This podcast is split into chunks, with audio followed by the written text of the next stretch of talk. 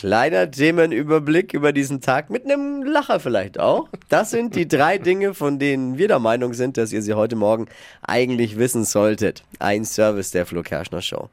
Wie der Buckingham Palace jetzt bestätigt hat, wird Prinz Harry doch bei der Krönung seines Vaters König Charles am 6. Mai in der Westminster Abbey dabei sein. Oh. Bevor er aber die Westminster Abbey betreten darf, muss er seine Eintrittskarte vorlegen, die Scheidungspapiere. Oh. Harry kommt zur Krönung und Meghan bleibt zu Hause. Er kommt Krass. alleine. Ja, wahrscheinlich wollte er einfach mal einen freien Tag von der Ehe. Dann nimmt man sogar so eine Familienfeier in Kauf, ne?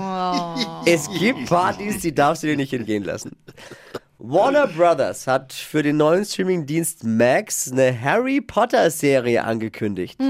Fans sind natürlich ganz zauberhaft verzaubert. Ja, Neue Besetzung und eine Staffel pro Buch soll es geben. krass. Wer die Filme wie ich also nicht verstanden hat, der kann sich in der Serie nochmal ganz genau erklären lassen, wie es jetzt funktioniert. Zielgruppe der Serie? Junge Muckel. Junge Muckel.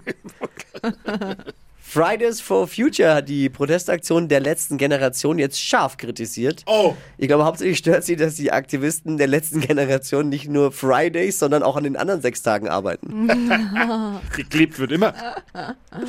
Das waren sie, die drei Dinge, von denen wir der Meinung sind, dass ihr sie heute Morgen eigentlich wissen solltet. Ein Service eurer Flo Kerschner Show. Was zum Wachlachen. Ready für einen Donnerstag jetzt? Yeah. Boah, bin auf Betriebstemperatur.